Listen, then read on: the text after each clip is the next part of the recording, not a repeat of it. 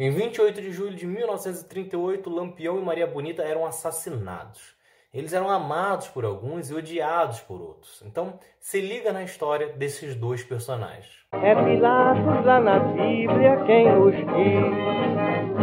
E também faleceu por ter pescoço o infeliz autor da guilhotina de Paris. Não se sabe ao certo o ano em que Lampião nasceu, mas foi entre 1898 e 1900 em Serra Talhada. Seu nome era Virgulino Ferreira da Silva e o apelido de Lampião foi dado porque, segundo ele, seu fuzil estava sempre disparando, sempre aceso, como um lampião. Ele entra para o estilo de vida que faria com que fosse conhecido mais tarde por volta dos 16 anos, quando vê o seu pai ser assassinado em uma disputa de famílias.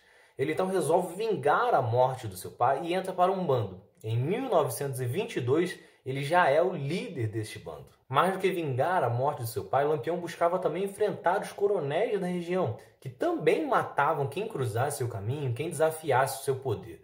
Isso tudo numa época em que o Nordeste era de pobreza extrema, de muita seca e falta de comida. O próprio nome cangaço seria de uma origem tupi, que quer dizer animal morto exatamente uma referência às mortes por falta de alimentação e de sede.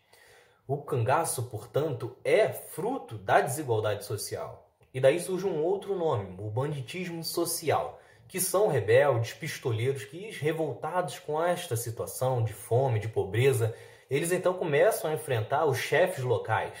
E de fato, o Lampião tem essa origem, ele começa a invadir, saquear fazendas e o dinheiro que ele pega, principalmente de grandes coronéis, de grandes fazendeiros da região nordestina, ele começa a dividir com os pobres, pessoas de extrema pobreza da região, que também sofrem com a miséria. E vem daí a imagem de herói. De fato, o Lampião era admirado por muitos, senão não conseguiria sobreviver neste tipo de vida por quase 20 anos.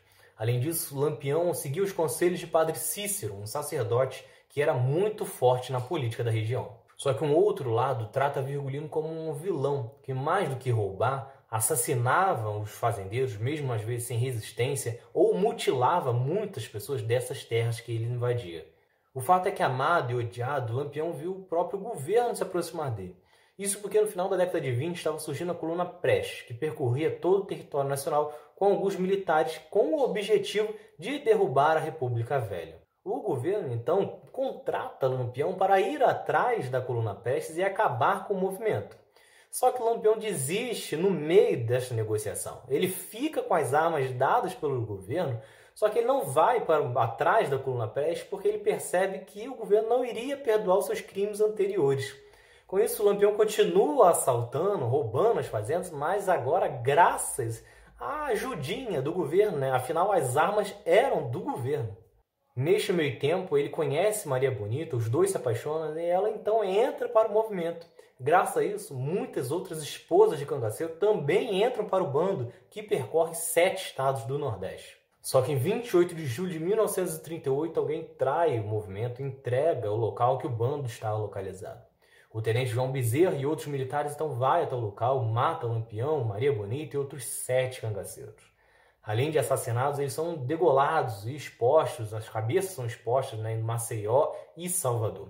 A família de Lampião só foi ter sua cabeça devolvida em 1969, quando finalmente pôde fazer um enterro cristão para ele. Então é isso. Se vocês gostaram, se inscrevam, ativem as notificações, compartilhem, curtem, fiquem acompanhando que tem mais outro lado da história por aí. Valeu!